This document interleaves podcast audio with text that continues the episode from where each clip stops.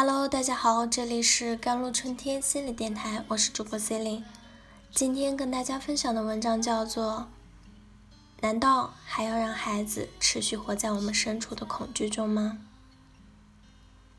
六月二十八日十一时三十一分，上海市的徐汇区北路径桂林西街人行道附近，二十九岁的犯罪嫌疑人黄一川持菜刀砍伤三名男童及一名女性家长。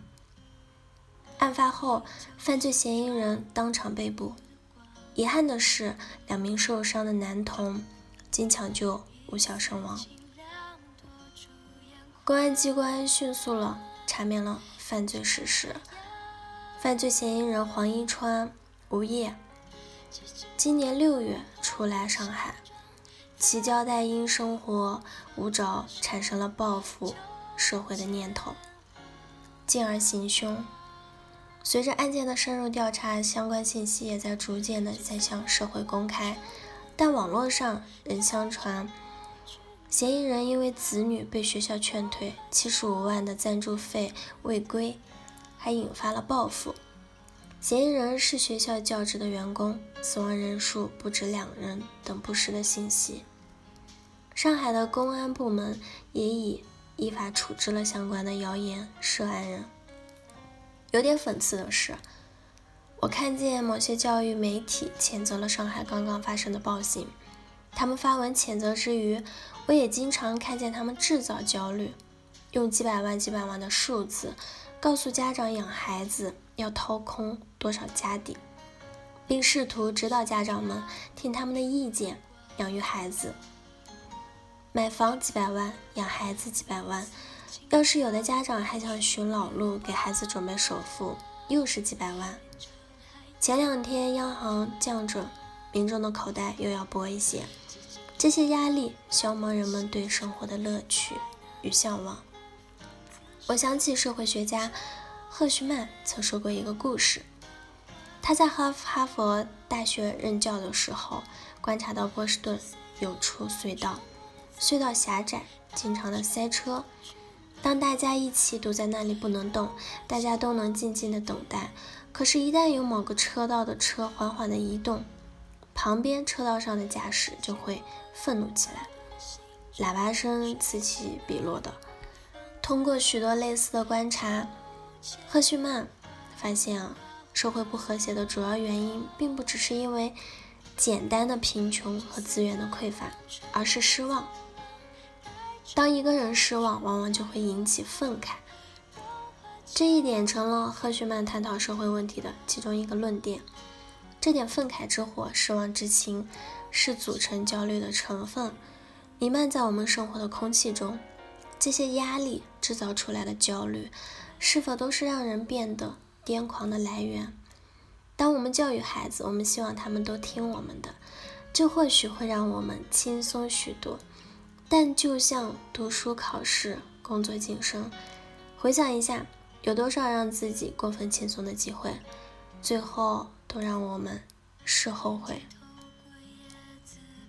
我们爱孩子，在外面严厉的要自己去赚钱养育孩子，我们耗尽了我们的心力以及我们的好脾气，使得我们在家变成了老虎，和孩子之间产生了冲突，制造了隔阂。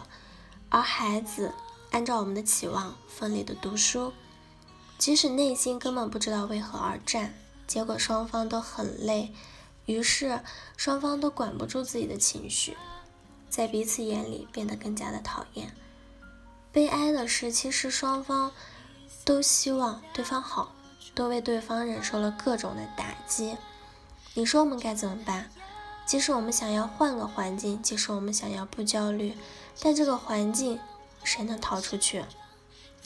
就像塞车，在车阵里大家都不能动的时候，反倒没人抱怨。